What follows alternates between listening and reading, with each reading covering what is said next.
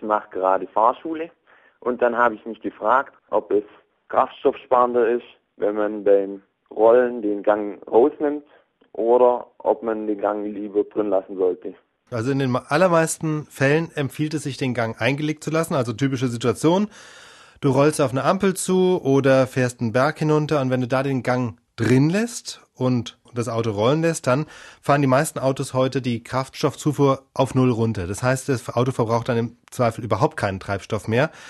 Das Prinzip nennt sich Schubabschaltung. Also sobald der Fuß vom Gas geht, der Gang aber eingelegt ist, wird kein Sprit mehr verbrannt. Das kann übrigens jeder sehen. Ich weiß nicht, ob du bei deinem Auto so eine Verbrauchsanzeige hast. Leider.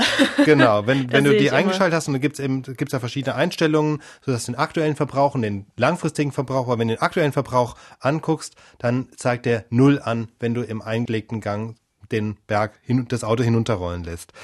Im Vergleich dazu, wenn du die Kupplung trittst oder auskuppelst, dann wird wieder Sprit eingespritzt und dabei wird eben doch ein Minimum an Benzin verbraucht. Das heißt, auch wenn der Wagen einfach nur rollt im Leerlauf, dann bleiben trotzdem ein bis zwei Liter auf 100 Kilometer im Schnitt, die er verbraucht.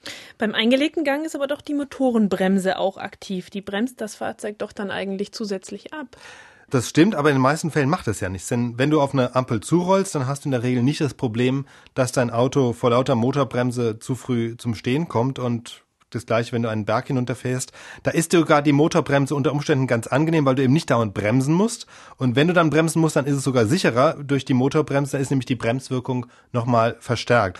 Eins ist aber richtig, es gibt Ausnahmefälle, dann nämlich, wenn das Auto tatsächlich mit der Motorbremse zu langsam werden würde und die Drehzahl dann so gering wird, dass der Motor droht abzuwürgen. Dann sind die Autos heute so gebaut, dass wieder Sprit eingespritzt wird, aber dann verbrauchst du eben auch wieder was und dann im Zweifel sogar mehr als im Leerlauf. Auch das kannst du übrigens dann ganz gut sehen mit deiner Verbrauchsanzeige. Die dann schön nach oben steigt. Genau. Äh, wie ist das dann bei kleineren Bergabfahrten? Da bietet es sich dann tatsächlich an, den Gang drin zu lassen? Ja, also dann, das ist so eine Grenzsituation. Also bei sehr leichtem Gefälle, ja, da kann es passieren, dass das Auto im Leerlauf schön rollt, ohne an Tempo zu verlieren. Aber wenn du dann den Gang einlegen würdest, dann würde es immer langsamer und dann müsstest du dann doch irgendwann wieder Gas geben. Das heißt, unterm Strich hättest du dann im Zweifel mehr Sprit verbraucht. Das sind so Grenzsituationen, wo es sich dann vielleicht doch lohnt, im Leerlauf ein bisschen rollen zu lassen. Aber das merkst du dann auch intuitiv. Ansonsten gilt im Zweifel lieber den Gang drin lassen und dann rollen lassen.